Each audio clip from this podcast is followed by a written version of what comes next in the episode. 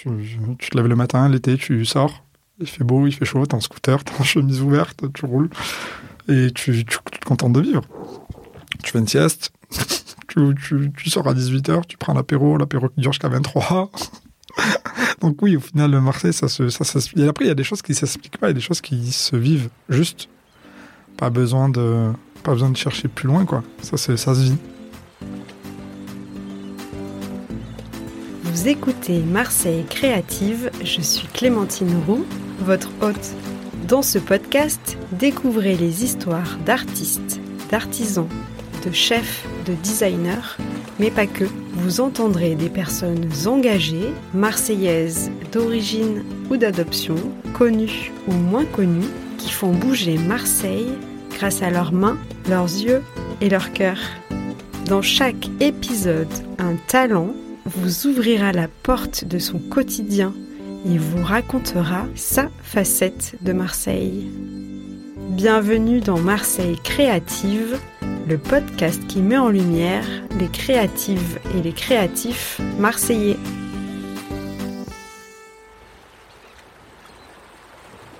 Aujourd'hui, je vous présente Younes aka Trackworks. C'est un DJ marseillais que j'ai rencontré il y a peu grâce à mon amie Margot avec qui j'organise les dîners et d'autres expériences Smala. Ce que j'apprécie particulièrement chez Younes, c'est son franc-parler, sa spontanéité. Et vous verrez dans cet épisode, donc, il partage son histoire parce que Younes est né à Marseille et y a toujours vécu. C'est un témoignage solaire, authentique, à l'image de Younes. Les images de cet épisode sont à retrouver sur le compte Instagram marseille.creative. Je laisse la place à Younes, Trackworks. Bonne écoute.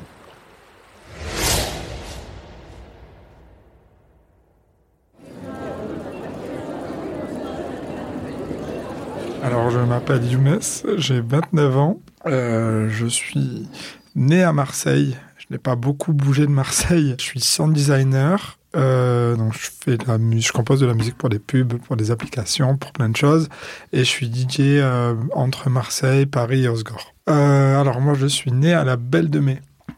En fait, quand j'étais plus jeune, à la Belle de Mai, tu avais beaucoup plus de mixité sociale qu'actuellement. Mes souvenirs, sont blancs, black, beurre. Je viens d'une génération euh, où on jouait au foot. En fait, bon, on n'avait pas de réseaux sociaux. Je vais faire le vieux. J'ai 30 ans, mais je fais le vieux.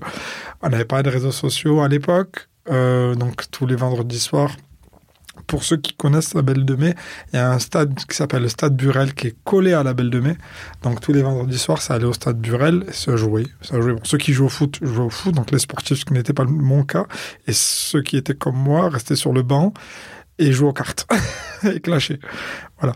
Donc euh, voilà à quoi ressemble ma, ma jeunesse euh, à la Belle de Mai. Euh, aujourd'hui, j'habite à Sainte-Anne, dans le 8e. j'ai décidé de vivre à Sainte-Anne parce que je voulais euh, être près de la mer, déjà, premièrement. Deuxièmement, j'avais envie de calme euh, et je voulais pas être dans le centre-ville. C'est un quartier qui est plutôt détente. Euh, c'est un quartier un peu excentré, il n'y a pas de vie nocturne. et voilà.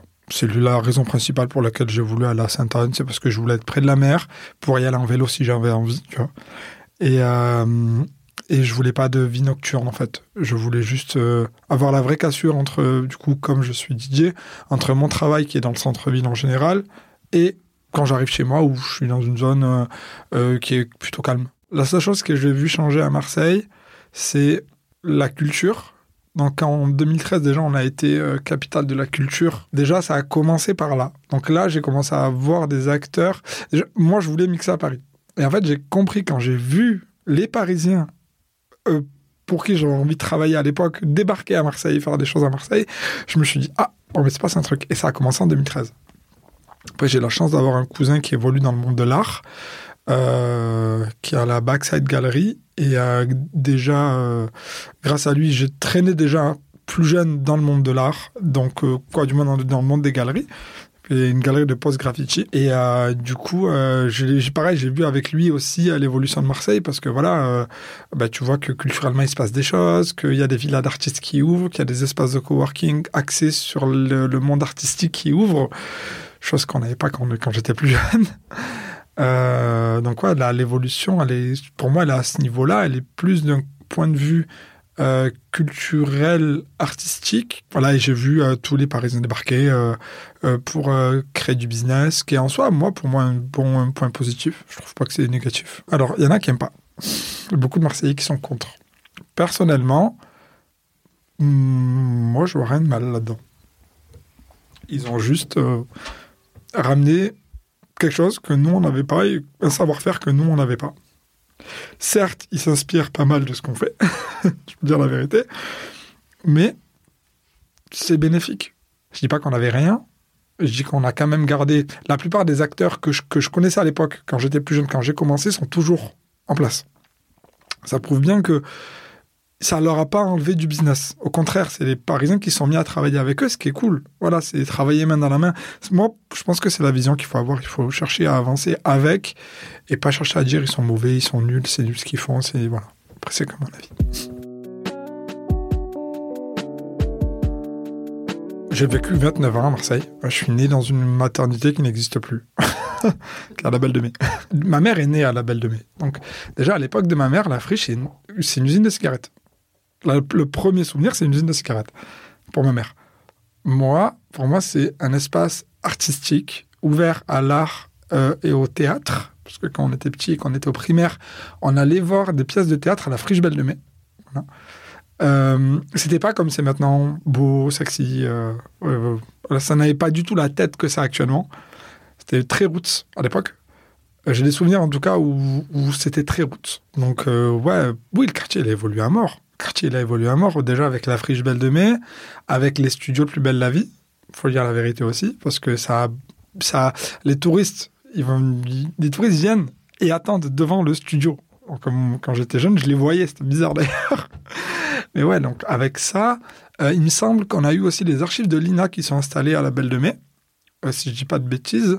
Euh, par la suite, en quelques années après, bon, même pas mal d'années après, le chapiteau est arrivé. Donc là, je parle pareil de vie culturelle nocturne. Et, je trouve que c'est... Si je dois comparer ce quartier avec un quartier parisien, bah, la Belle de Mai, ça me fait beaucoup penser à Belleville. C'est un beau mélange. Et pour ça que j'ai l'impression que ce mélange revient. Qu'on se, revient, on se retrouve à être avoir une vraie mixité sociale. En tout cas, euh, quand je me balade à la Belle de Mai et que bah, je vois les, sorties d'école ou, euh, les gens qui traînent sur la place Cadenas, parce qu'à la Belle de Mai, il y a la place Cadenas, après l'école, genre on sent que bah, il y, a y tout, quoi. C'est trop bien, ça tue. faut que ça reste comme ça. Vraiment, c'est hyper important. Je pense que c'est vraiment important pour la Belle de Mai que ça reste comme ça. Donc euh, voilà. Et ça c'est, euh, pour moi, ça c'est, je ne vais pas utiliser le mot gentrifié, mais ça a amélioré euh, du moment où la friche, quand, le chantier de la friche est- s'est terminé. Et que du coup, on a eu le street park aussi, un gros skate park de street où il y a eu énormément de compétitions. Du coup, les marques venaient, du coup, ça crée, ça quelque chose de cool.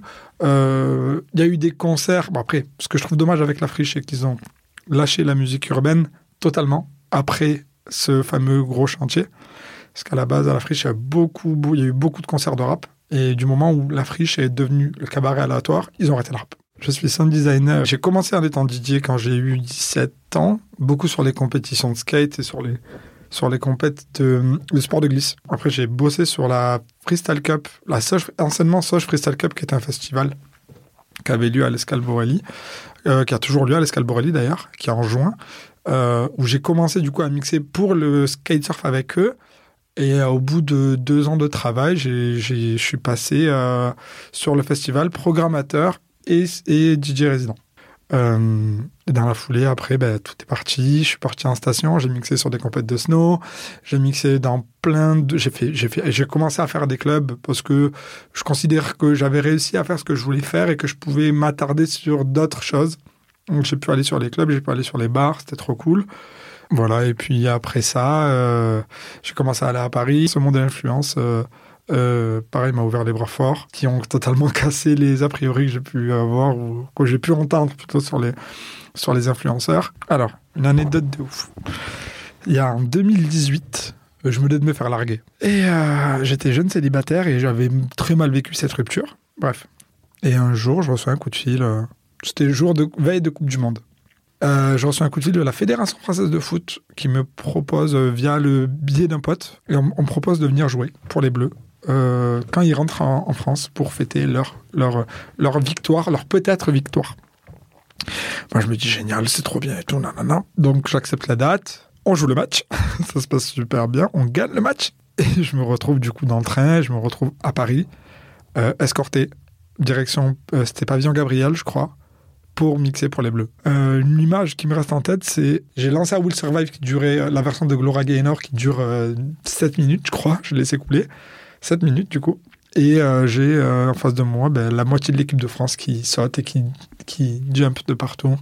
J'ai, euh, je crois que c'était Loris, pas- je, crois- je que c'était Loris. Je crois c'est Loris qui est venu qui m'a fait un bisou sur le front. Donc ouais, j'en j'en garde un souvenir incroyable. Et moi, je me suis posé sur le bord de la scène à me dire putain, je me suis fait larguer, mais c'est pas grave. Genre l'image là, elle est belle. et elle est gravée. Je la regarde en tête et elle est gravée celle-là.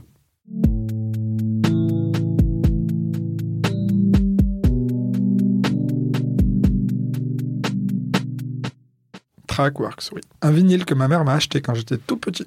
Euh, première fois que je m'intéressais, j'ai commencé à m'intéresser à la musique par l'objet du vinyle et par les DMC qui étaient les championnats du monde de scratch à l'époque.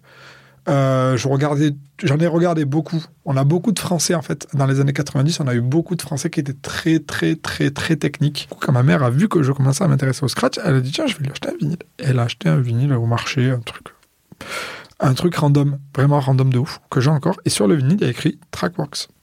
Et du coup j'ai dit bon bah, c'est très bien, ça sera Trackworks. ça part de là. L'odeur qui pourrait le plus définir Marseille. Alors je vais parler en époque parce que j'ai plusieurs odeurs quand j'étais beaucoup plus jeune, l'odeur du café au lait, c'est bizarre, je sais, ça a l'air chelou. C'est juste que quand j'étais très jeune, tous les jours, tous les jours, le vrai tous les jours, donc du lundi au lundi, je sortais du primaire. Ma mère m'amenait chez ma grand-mère. Parce qu'elle habite à côté du primaire où j'étais. C'est logique qu'on habitait tous ensemble. Tous à côté les uns des autres. Et elle, buvait son café au lait. Elle restait là, elle buvait son café au lait, et moi j'étais là et je devais rester là, attendre qu'elle. Quand j'étais ado, la mer, parce qu'en fait quand on était jeune, euh, le bruit des vagues, alors je me permets même de rajouter un bruit, le bruit des vagues et la mer, parce que quand on est jeune, on était, pour la pour la pour l'anecdote, je ne suis pas allé au brevet des collèges. J'ai préféré aller à la mer avec mes collègues. Voilà. Et on allait dans un endroit qui s'appelait la plateforme, qui est au Prado. Euh, je sais pas si c'est à la plage des surfeurs, là exactement. Ça s'appelle comme ça. Et c'était une plateforme où tu avais pratiquement tous les quartiers de Marseille qui se réunissaient et qui sautaient en tête. C'était à celui qui faisait le plus beau saut. Donc t'avais- c'était pas haut, c'était euh, peut-être t'avais un mètre, euh, t'avais deux mètres, maximum deux mètres. Voilà, c'était une vraie plateforme euh, en dur. Je sais pas à quoi elle a servi dans le passé, mais elle était là. Et il n'y avait pas d'échelle pour grimper, fallait monter par les rochers.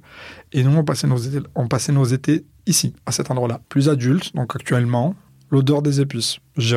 Une odeur épicée, en tout cas, une odeur, une odeur d'épices une odeur de bouffe.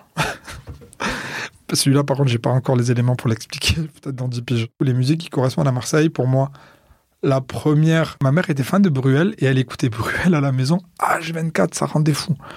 Ça me rendait fou. Elle écoutait Bruel toute la journée, ma mère. C'était un enfer. Donc ouais, euh, adolescent, il y a une musique qui a- qui qui m'a marqué de ouf, des psychiatres de la rime en plus, et qui quand je la réécoute me fait naturellement, me fait directement retourner à, à mon adolescence. C'est Les Cités d'Or de des psychiatres qui est sorti en 2008, je crois, ou 2009. Ce son, je sais pas, une valeur. Quoi, il y a un truc euh, de l'époque. Je sais pas, on, je disais, c'est une époque, moi perso, c'est très nostalgique de mon adolescence. C'est une époque où les soirs de Ramadan, euh, ben là il y a le Ramadan qui approche en plus. Les soirs de Ramadan, eh ben, donc tu mangeais avec ta famille, après tu sortais. Il y avait Quick à côté de chez moi, eh ben, tout le monde se posait au Quick et ils jouaient aux cartes. Donc il y avait des Uno, il y avait sortes de- On était jeunes, hein. on, faisait, on buvait pas d'alcool, on faisait rien, on, se clashait on jouait aux cartes. Mais voilà, je suis très très nostalgique de cette époque, l'époque aussi où tu peux sortir à n'importe quelle heure, taper chez ton pote et il y a toujours quelqu'un qui t'ouvre. Au pire, il y a sa- il y a sa mère qui t'ouvre et elle te dit il arrive. Donc tu te poses avec sa mère dans le canapé et tu discutes de tout et de rien. Et maintenant, c'est euh, ça va être euh, ça va être euh, la BO du film Les Collègues, qui est incroyable, je trouve, qui a pas fait grand succès. Ça s'appelle 100% Collègues. Et euh, c'est des Toulousains, je crois, qu'on fait la BO. Et c'est très beau. C'est très très beau. Je, je, le conseille. Pareil pour tous les Parisiens qui écoutent ce podcast euh, avant de venir regarder les collègues. C'est important. C'est pour l'histoire.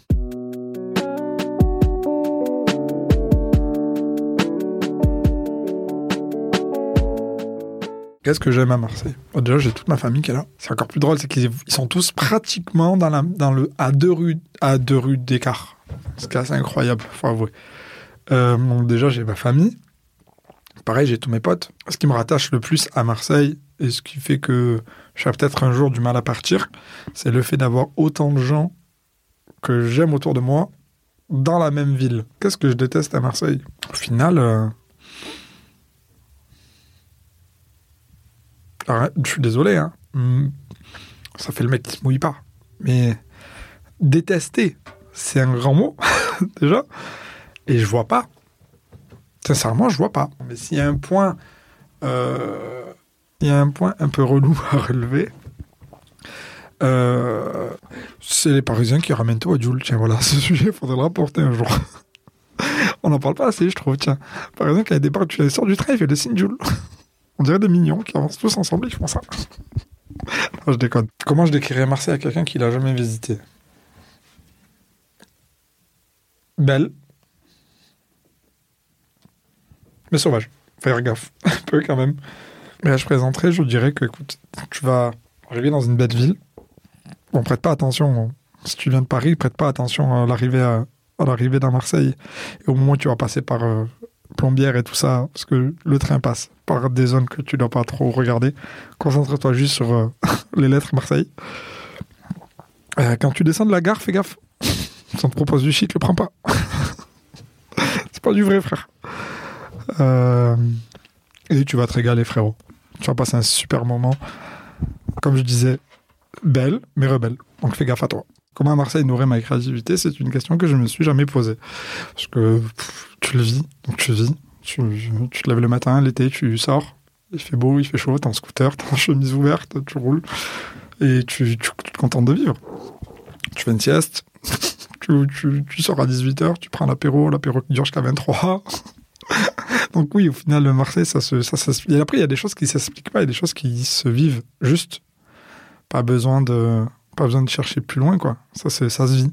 Est-ce que j'ai des habitudes? Alors, le problème, c'est qu'on vit l'été l'hiver, et c'est pas pareil. L'hiver, on hiberne. En tout cas, moi, personnellement, l'hiver, j'hiberne à Marseille. Après, l'été, oui. Oui, à Marseille, qui est pour moi une adresse pour bouffer, qui est super bonne. Euh, ça s'appelle chez Otto. Euh, c'est un copain à moi qui tient ça. C'est de la bouffe italienne. C'est bon, c'est beau. c'est très familial, vous verrez. Euh, je le conseille vivement. Un lieu, un lieu cool pour boire un verre, euh, pour moi, ça restera le Red Lion parce que c'est euh, c'est c'est cool. Euh, c'est pas le lieu qu'on recommandera en premier. C'est pas vous ne retrouverez pas ce lieu dans le classement Vogue des lieux les plus beaux à visiter à Marseille, voilà. Mais par contre, c'est un lieu qui en vaut la peine parce que c'est grand. les Marseillais vont souvent là-bas l'été. L'une des places to be pour voir le sunset, voilà, à Marseille. Il y a le Red Lion et il y a le le trottoir d'en face, le Red Lion, où il y, y a également une ambiance différente. On peut y passer une soirée complète. Euh, ils bookent des DJ souvent. Euh, franchement, sincèrement, ils diffusent tous les matchs. Moi, personnellement, c'est devenu mon nouveau The Place to Be. Troisième lieu pour faire la fête. Bah, écoute, je vais rester corpo et puis c'est totalement réel aussi. Hein. La cabane des amis, pour moi, euh, je l'ai vu naître. Je l'ai vu naître je peux le dire, je l'ai vu. J'étais le, j'étais, je pense même avoir été le premier DJ à avoir mixé dans cette cabane. Euh, c'est un lieu de copains, avant tout. C'est un lieu où on vit bien la fête. C'est un lieu où les gens s'amusent. C'est un lieu. Euh, c'est le meilleur lieu pour moi pour, pour faire la fête à Marseille. Pour le moment, on n'a pas mieux. Et pour le coup, là, on est sur le numéro 1 des lieux pour voir le sunset. Parce qu'il faut avouer qu'à la cabane, le soleil se couche derrière la mer. Et ça, franchement, ça n'a pas de prix.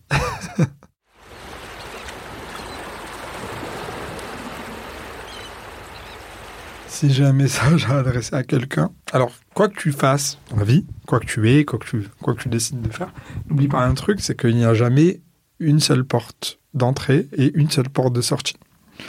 Toujours plusieurs manières d'arriver là où tu as envie d'arriver. Euh, T'as une route qui batte. Il y a une route qui est toute tracée, que tout le monde prend, qui est souvent embouteillée. Mais bon, voilà, tu vois, le point d'arriver au bout, c'est simple, c'est facile.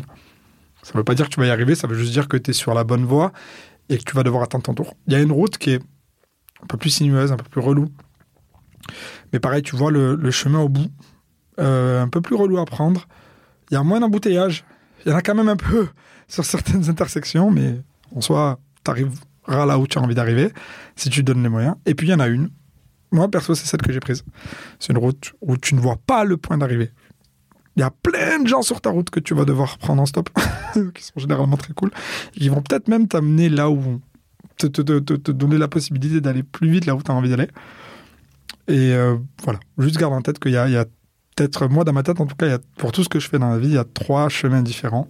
Et, euh, et je décide à peu près tout le temps de prendre le chemin le plus casse-couille. Parce que c'est là où tu rencontres le plus de gens et, puis tes envies elles évoluent avec le temps. Donc tu sais jamais exactement ce que tu veux faire ou devenir. Il se peut que sur la route tu t'arrêtes dans un village qui est cool et que tu te dis bon au final je vais finir ma vie ici, c'est cool.